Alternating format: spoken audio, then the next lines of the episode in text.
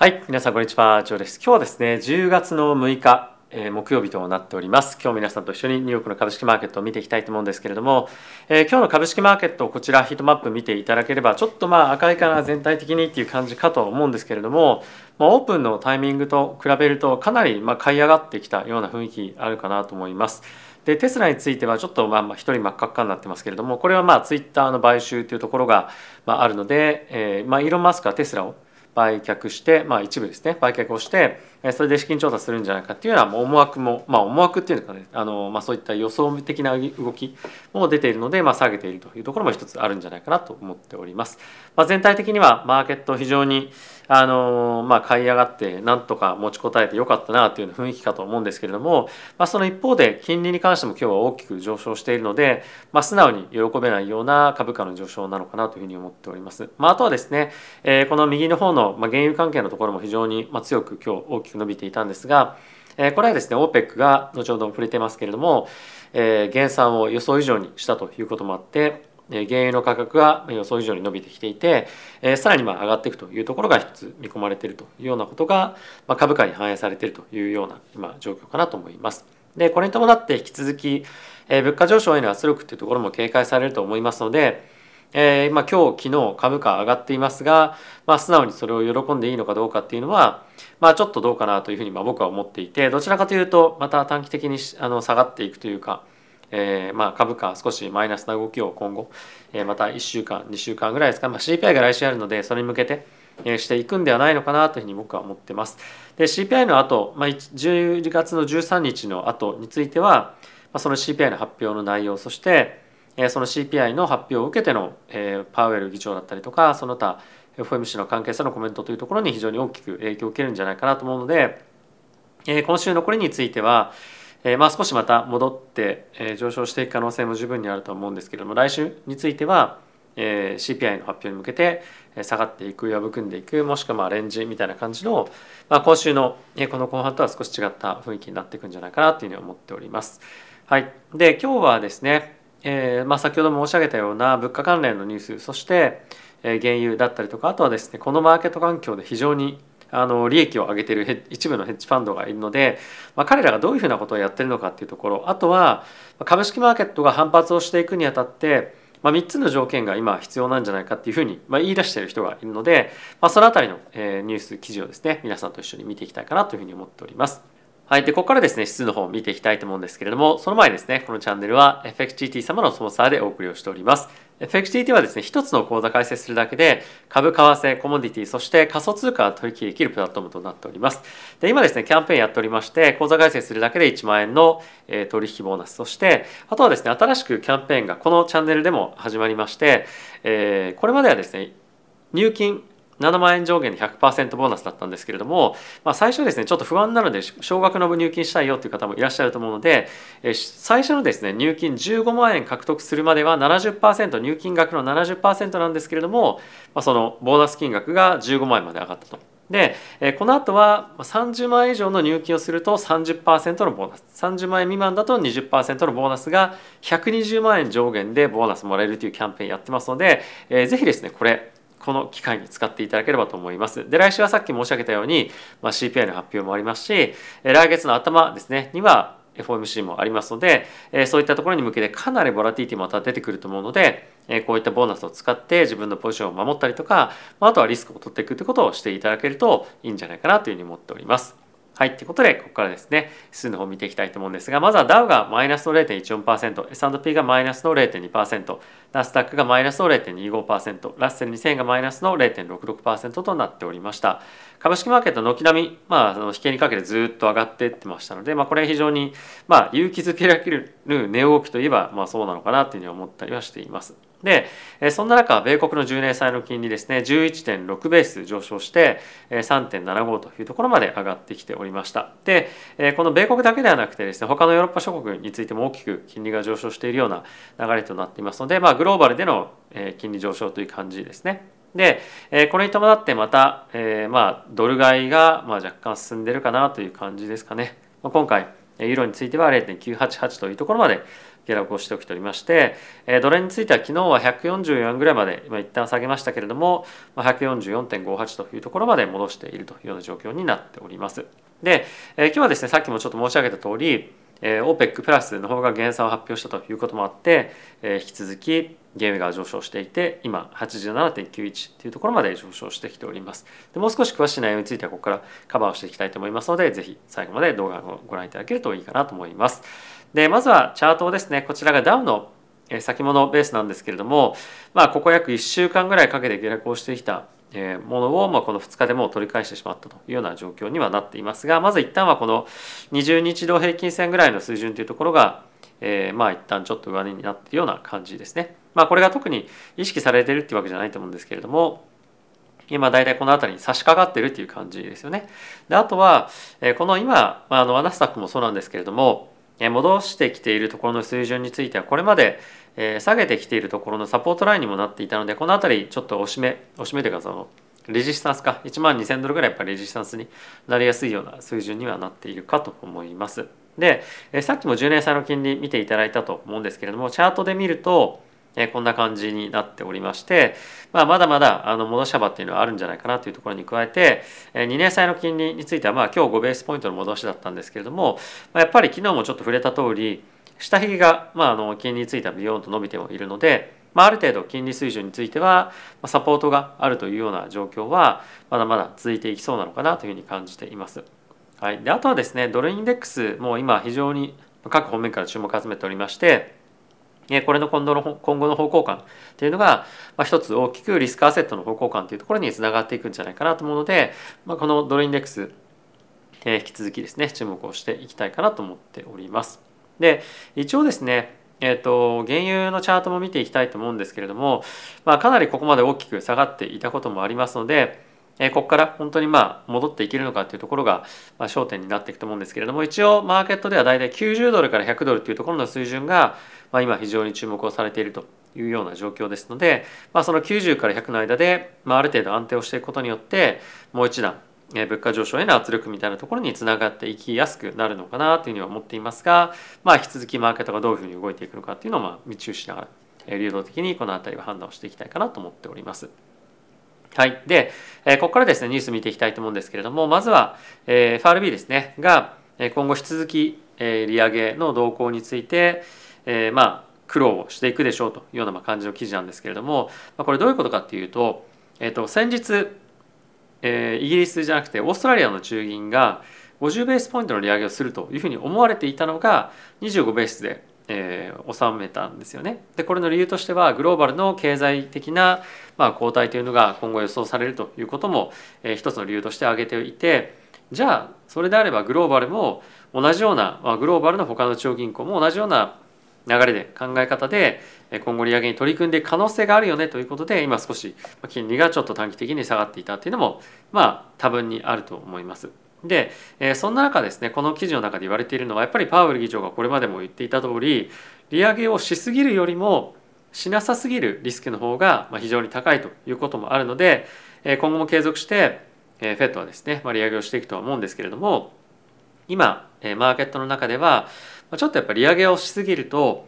思った以上に必要以上にマーケットおよびあとは経済全体をまあダメージ与えてしまうような状況にまあ入っていくんじゃないかということがまあ懸念をされていますと。でまあそんな中でまあ利上げの水準をどこにとどめるのかもしくはどこまで攻めるのかみたいなところが非常に今難しくなってきていて本当にまあ意見が全然バラバラで今の水準をえー、少し維持するっていうのでも十分だよっていう人もいるんですよね。なのでまあそんな中コンセンサスがなかなかまあ定まらない中やっていかなければいけないフェットについてはまあ非常に厳しい道がまだまだありますよねというような記事ですね。でまあそんな中なんですけれども WTO がですね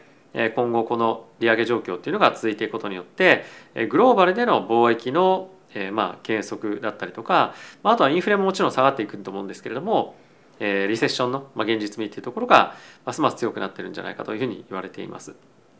で、まあ、一部のエコノミストからはですね2023年の第2四半期までにリセッションがアメリカの方で来るんじゃないかというふうにも言われていたりですとか、まあ、あとは他の地域では、まあ、もう今年にはもしくはまあ来年の前半にはというような感じで、まあ、グローバルでのリセッションへの突入はもう不可避であるというふうなことが、まあ、ある程度もコンセンサスになっていると思うんですよね。でその辺りがまだマーケットには織り込まれているのかどうかっていうのは、まあ、ちょっと株式マーケットからするとどうかなというふうには正直感じていますと。でこれはやっぱり、まあ、いろんな企業が今後レイオフ、まあ、あの日本語で言うとリストラですよねでしていったりですとか、まあ、あとは業績見通しの引き下げみたいなものが、まあ、そんなにまだまだ市場全体で起こってるっていうような感じではないので、まあ、ある程度マーケットへのダメージみたいなものはもっと起きてもおかしくないのかなというふうに個人的には思っております。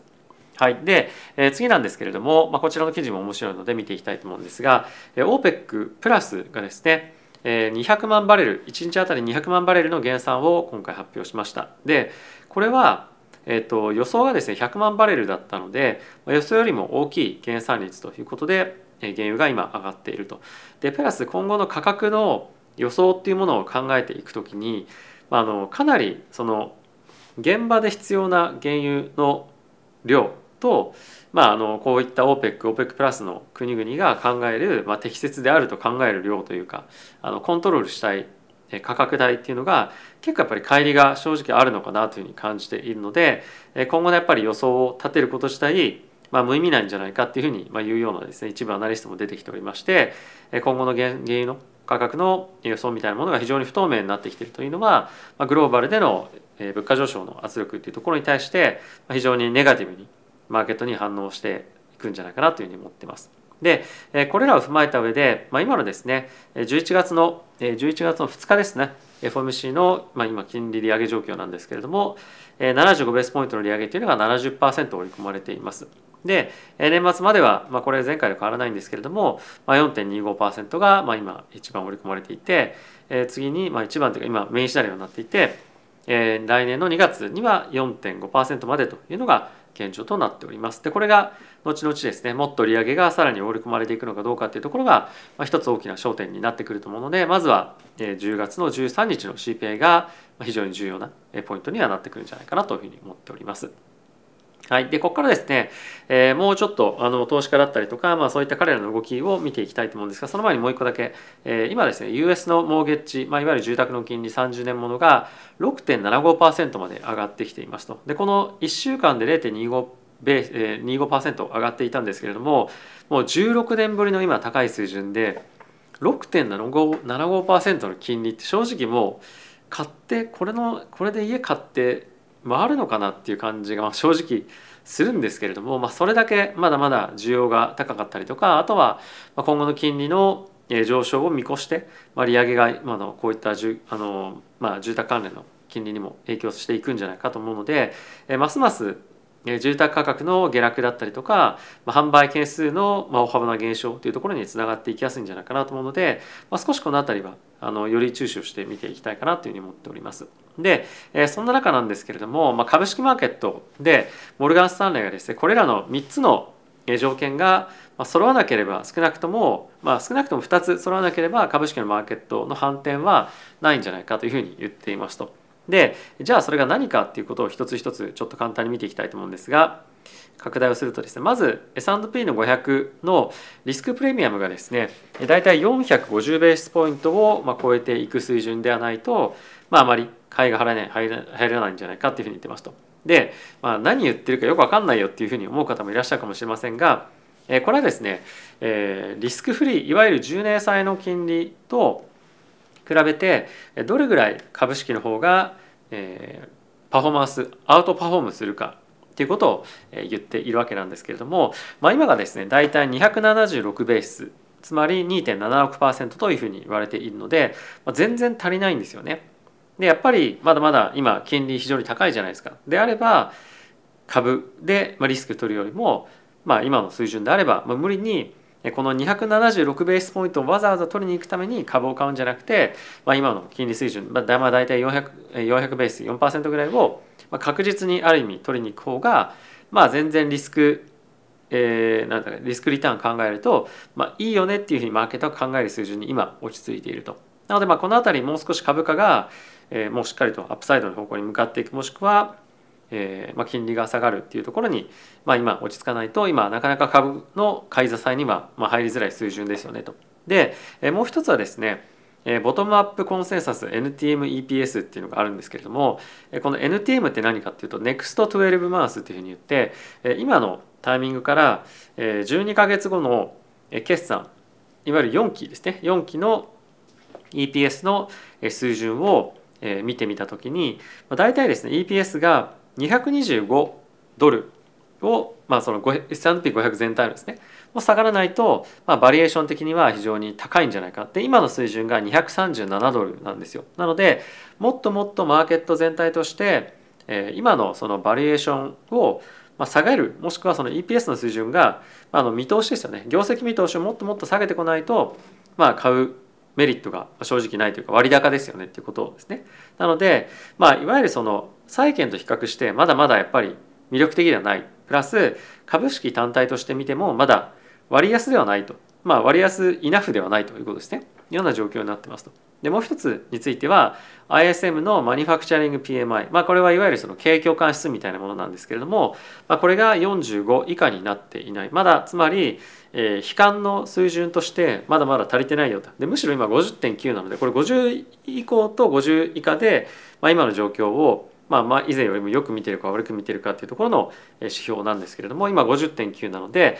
ま、これが大体過去のヒストリカル見てみると、まあ、45ぐらいまで下がってこないと、まあ、なかなかその悲観の状況に今いないということもあるので株式マーケットはもう少しやっぱり買いが入ってくるまで時間がかかるんじゃないかというふうなことがま言われてます。まあ一つの参考として見ておいてもいいのかなと思いました。でこんな状況の中皆さんこのケン・グリフィンっていう名前覚えてますでしょうか？ものすごく嫌われている投資家の一つでもある、まあ、ファンドのシタデルというところがありましてそこの創業者だったと思うんですけれども今ですね今年については彼は29%のパフォーマンスをましっかり出しているということなんですが、まあ、彼がですね今大きくマーケット下落してますよね。でこの関係の中で、まあ、メインは空売りで儲けてるというような感じです。でこれは下出るだけではなくて他のヘッジファンドも含めて、まあ、今リターンをしっかり出しているところについては、まあ、大きく空売りをしてマーケットで、えー、まあ下落から利益を得てるというような感じですね。なのでまああのあまり個人の投資家としてはまあ嬉しくないような状況なんじゃないかなと思うんですけれども、まあ、彼らが大きく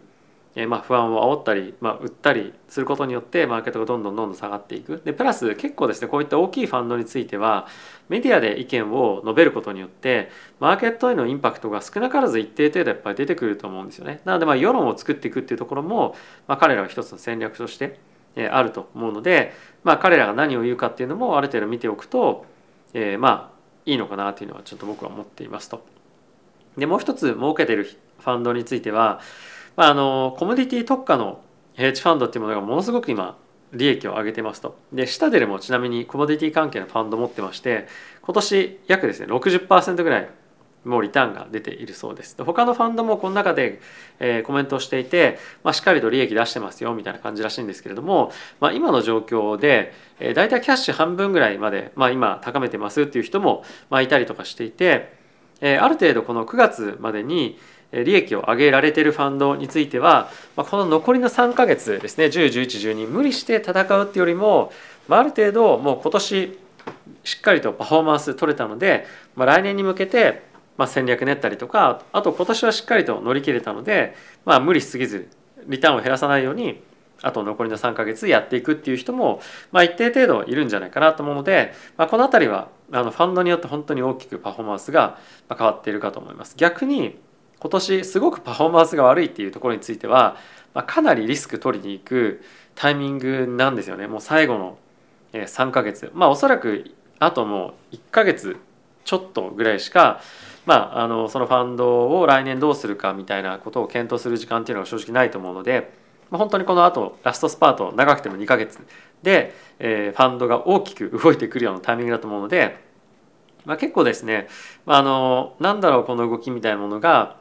出てくるタイミングも実際はあるんじゃないかなと正直思っています。まあ無理に動かすというよりも、まあ、大きくリスクを取るという動きですね、まあ、そういったものがマーケットで散見される可能性も十分あると思うので、えー、特にえ、もしかすると何かしら、まあ、予想外の動きが出てきた時だったりとか、まあ、ある程度もっともっと、えー、マーケットとしてあの、まあ、総悲観になっていきそうな感じのニュースが出てきた場合は、まあ、そういった大きくポジションを取るようなグッとマーケットが動くタイミングもあるんじゃないかなと思うので、まあ、気をつけていただければと思います。はいまあ、あとは、まあ、さっき申し上げた通りありボーナスとかっていうのを使うことによって自分が今取ってるポジションをま、ヘッジすることっていうのも十分できると思うんですよね。なのでポジションを現物やっぱ売りたくないなだけどヘッジしたいっていう方は、まあ、そういったものを本当にうまく使ってやるっていうことは結構僕は重要だなと思っていて特に個人投資家って空売りとかをするのがすごい抵抗ある方も非常に多いと思うんですよね。でそんな中やっぱり自分がロング持ってしまっているので何かしらな方法で空売りをしてヘッジをするということをすれば自分のポジションがどっちに動いたとしても、まあ、別にあのそんなに、まあ、プラスマイナスゼロっていうことなんで、まあ、痛くないよっていうことも、え、まあ実際に実現できるので、本当にうまく、え、そういったものを使いながらマーケットを乗りく乗り切っていくと。やっぱり空売りしたことない人については空売りをするのがいいっていうよりもやっぱヘッジをするっていう時をまあ、タイミングによって使い分けるっていうのも非常にやっぱり重要だと思うんですよね。まあ、特にやっぱりそういったものがボーナスでもらえるのであればなおさらだと思うんですけれども、まあ、うまく今後長期的に資産運用をやっていく上でそのヘッジのタイミング良い活用っていうのは非常に重要になってくると思うので、まあ、ぜひ、えーまあ、考えてみていただければなと思います。はい、ということで皆さん今日も動画ご視聴ありがとうございました。また次回の動画でお会いしましょう。さよなら。